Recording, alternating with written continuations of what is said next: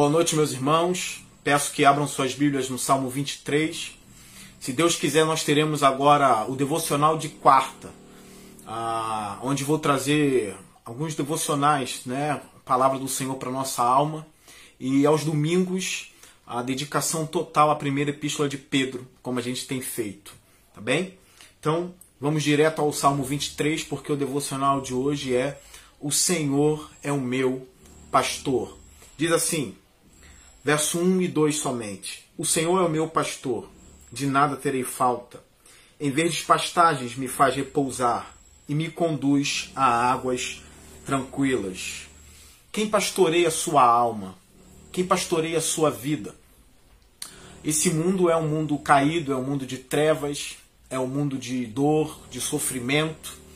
E é uma soberba o homem achar que pode pastorear a si mesmo no mundo de trevas. Ah, no Salmo 139 está escrito que até mesmo as trevas são luz para Deus.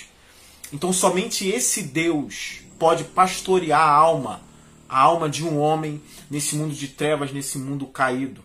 Então não seja soberbo ao ponto de achar que você pode pastorear a si mesmo, porque esse mundo é muito escuro para os seus próprios olhos. Então é hora da gente se entregar aos olhos do Senhor e ao cuidado do Senhor, porque Ele é o único soberano. Eu falo isso porque o salmista aqui ele não se alegra pelo fato dele ter um pastor. Ele não se alegra aqui porque ele tem um cuidador. É importante a gente pensar sobre isso quando, quando lê esse salmo. Porque a alegria dele não está em ter um pastor, não está em ter um, um cuidador, mas a alegria do salmista está no fato de que o Senhor do universo é o pastor da alma dele. Isso faz toda a diferença, porque a, a gente vê o ser humano querendo ser o pastor de si mesmo. Quando não quer ser o pastor de si mesmo, alguns consultam até mesmo o abismo, né? espíritos para cuidarem e pastorear da própria vida, da, da, vida deles mesmos, né, do ser humano. Eles consultam o espírito, consultam o abismo. Quando não fazem isso, consultam a si mesmos, acham que a, a sua sabedoria é suficiente para para que eles consigam viver nesse mundo caído.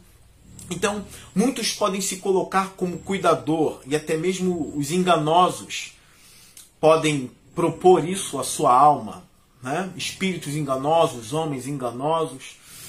Mas o fato aqui é o seguinte: a alegria do salmista não está em ter um cuidador, não está em consultar espíritos ou homens que se colocam como cuidadores. Não é isso. Que, que na verdade são enganadores e que enganam e fazem tropeçar. Então a alegria do salmista não está em ter um protetor ou ter um pastor. A alegria desse salmista aqui está o único soberano que existe, isso é importante aqui, o único soberano. Não há outro soberano, não há outro senhor. Ele é o único senhor. E aqui está a alegria do salmista. O Senhor é o meu pastor. Então, não é ter um pastor, é ter o Senhor do universo, o Senhor da glória, como pastor da própria alma. Quando eu digo a própria alma, estou falando aqui da alma humana, como pastor de si mesmo, tá? Como pastor, quem pastoreia a alma do homem é Deus. Então aqui está a alegria do salmista. É quando ele percebe que o Senhor da glória é o pastor da alma dele. Ele é o meu pastor. E aqui como Spurgeon, ele, ele é, Spurgeon percebeu isso, que aqui ele não diz o Senhor é o nosso pastor. O salmista está dizendo o Senhor é o meu pastor. Ou seja, ainda que os homens não tenham Deus como pastor, ainda que o mundo não tenha Deus como pastor e vire as costas para Deus, o salmista continua proclamando: O Senhor é o meu pastor, a minha alma está entregue a Deus, aos cuidados do único soberano do universo. Então, cuidado, cuidado com as falsas alegrias, com as falsas alegrias, simplesmente porque tem cuidadores, quer sejam espíritos, quer sejam homens não tem como viver no mundo trevoso também, tendo homens ou espíritos ou sei lá o que como pastor da própria alma. Não tem como. Essa vida é muito poderosa, essas trevas são muito poderosas. E nenhum outro pastor pode cuidar de você. E aqueles que se dizem pastores, na verdade são falsos pastores. Quando eu digo aqui pastor da alma da pessoa, o, aquele que se propõe como único e suficiente pastor, sem ser Deus, é um falso. É isso que eu estou querendo dizer. Então, cuidado, não consulte o abismo, não consulte os homens, no sentido de tê-los como único pastor ou de tê-los como pastor da alma de vocês. Porque somente o Senhor da glória, o Senhor soberano, é o cuidador da alma humana, é o soberano da alma humana, é o soberano do mundo inteiro. Então é por isso que ele pode dizer: e nada me faltará, nada me faltará, porque é o Senhor da glória que me pastoreia. Quem pode contra ele? Quem pode impedir o pastor de cuidar de mim? Ninguém, porque ele é o soberano pastor. A gente percebe que pode ter alguma falsa compreensão assim, do tipo, mas tem me faltado o pão, ou tem, eu tenho passado por problemas difíceis, problemas bem difíceis, né, financeiramente falando, ou de qualquer esfera.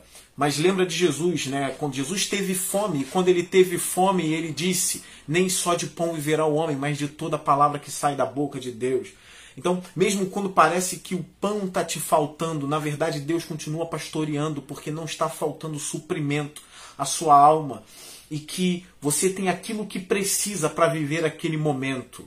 Isso é importante, porque a palavra de Deus diz que Deus trabalha em todas as coisas para o bem daqueles que o amam. Isso é muito importante. Nada te falta, porque o Senhor é o pastor da sua alma. A sua alma está sendo conduzida por Deus. Ele pastoreia você. Ele pastoreia você.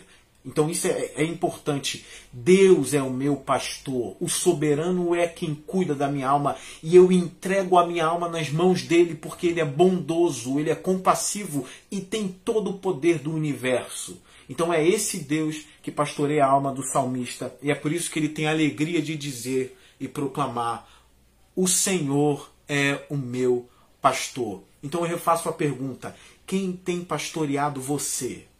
Isso é importante. Ah, no verso 2 ele diz: Em verdes pastagens me faz repousar e me conduz a águas tranquilas. Repara que o salmista aqui né? Se Davi aqui ele já está com uma idade um pouco mais avançada, provavelmente ele está se lembrando da juventude dele, quando ele cuidava das ovelhas e ele passava pelos pastos verdejantes. Então Davi aqui ele tem essa figura, ele tem essa lembrança de quando ele cuidava das ovelhas. E ele sabia que o lugar onde as ovelhas gostavam de estar era nos pastos verdejantes, nas águas tranquilas, e é esse lugar que ele diz: em verdes pastagens me faz repousar ele está dizendo que Deus, que o soberano, leva a alma dele para o melhor lugar onde a alma dele pode estar. Né? Esses pastos verdejantes, essas águas tranquilas, é o lugar onde Deus tem levado o salmista. É o lugar onde Deus vai levar as suas ovelhas. Deus está conduzindo as suas ovelhas para lá. Eu queria ler aqui um texto do John Piper, em que ele diz o seguinte: Deus colocou esses testemunhos na Bíblia para que possamos usá-los para combater a incredulidade do abatimento. Ou seja, esses textos estão na Bíblia para que a gente possa confrontar a nossa tristeza, o nosso abatimento, né? quando a alma não está bem. Então a gente pega esses versículos, esses textos e combate o nosso abatimento com isso. Ele continua: De onde quer que o abatimento venha, Satanás o pinta com uma mentira. A mentira diz: É isso você nunca será feliz novamente. Você nunca será forte novamente. Você nunca terá o vigor e a determinação de novo. Sua vida nunca mais terá um propósito. Não há amanhã após esta noite, nenhuma alegria após o choro. Tudo está repleto de melancolia, mais e mais sombrio. Isso não é um túnel, é uma caverna. Uma caverna sem fim. Então, o John Piper diz que é assim que o John Piper quer pintar ah, o abatimento, o estado em que a gente se encontra quando é um estado de tristeza. Ele quer tirar todas as esperanças da gente. Então o Piper continua dizendo: é com essa cor que Satanás pinta o nosso abatimento.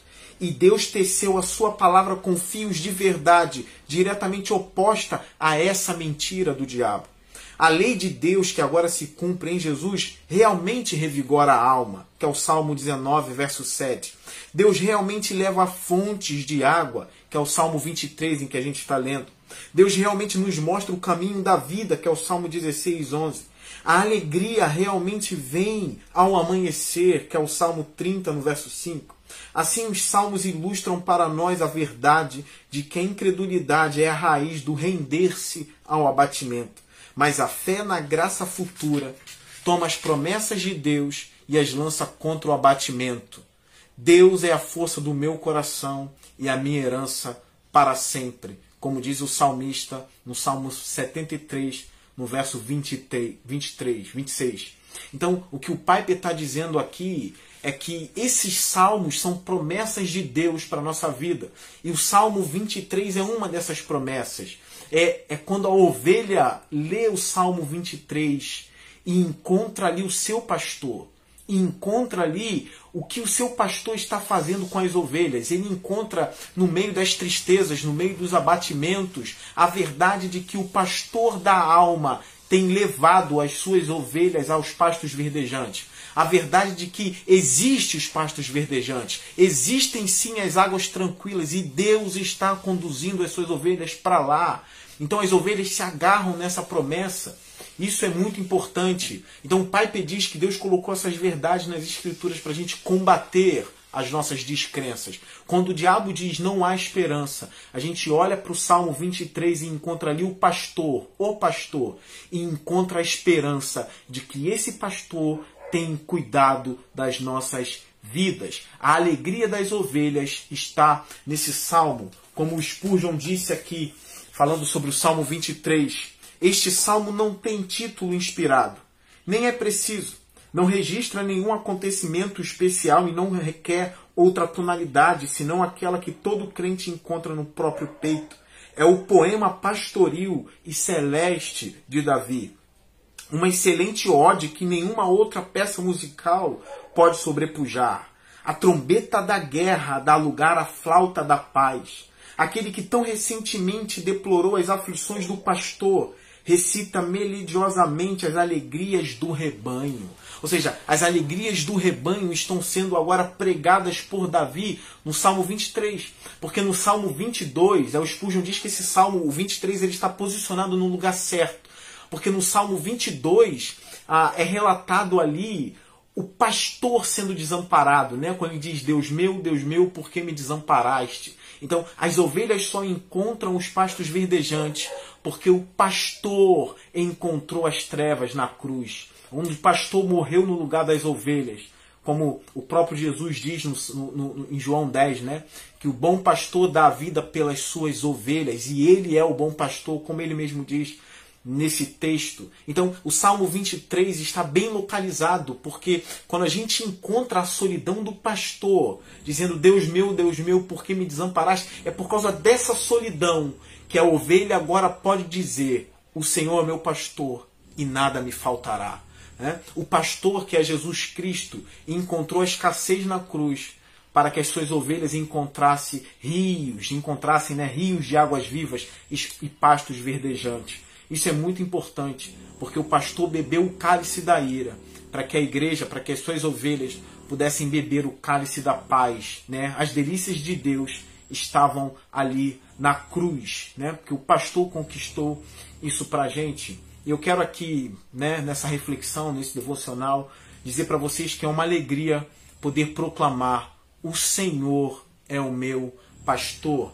Né? Então eu quero ler aqui a um texto que é, que é muito, muito bonito para a gente, que é o texto de Jeremias, no capítulo 29.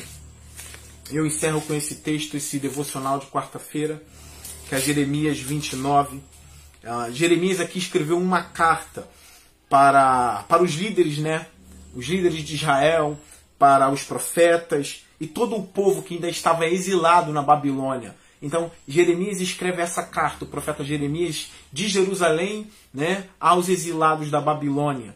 Isso é muito importante para a gente entender quais são os pensamentos de Deus para o seu povo, quais são os pensamentos de Deus para as suas ovelhas, ainda que as ovelhas achem que estão exiladas, né, que não há mais esperança. Aqui está a palavra de Deus para essas ovelhas. Aqui está a palavra do Senhor para o seu rebanho. Que é Jeremias 29, no verso 11, que diz assim: porque sou eu que conheço os planos que tenho para vocês. Né? Olha Deus dizendo: sou eu que sei os planos, eu que sei. Porque sou eu que conheço os planos que tenho para vocês, diz o Senhor. Planos de fazê-los prosperar e não de lhes causar dano. Planos de dar-lhes esperança e um futuro. Então vocês clamarão a mim, virão orar a mim, e eu os ouvirei. Vocês me procurarão e me acharão quando me procurarem de todo o coração. É importante a gente ler isso aqui, porque a gente vê quais são os pensamentos do pastor para as suas ovelhas. E esse é o pensamento. O pastor está dizendo: os planos que eu tenho para vocês não são planos de mal, mas sim de paz. Eu vou dar para vocês esperança e um futuro. Então a gente precisa se apegar à palavra do pastor das almas. O pastor das ovelhas está dizendo: Eu sei os planos que tenho a respeito de vocês planos de fazer planos de fazer vocês prosperar e não de fazer o mal a vocês. O pastor está dizendo: eu não planejo mal a vocês, eu planejo um futuro. Eu planejo a vocês. Os meus, meus planos são planos de paz, planos de bênção. Então a gente precisa se apegar à palavra do pastor.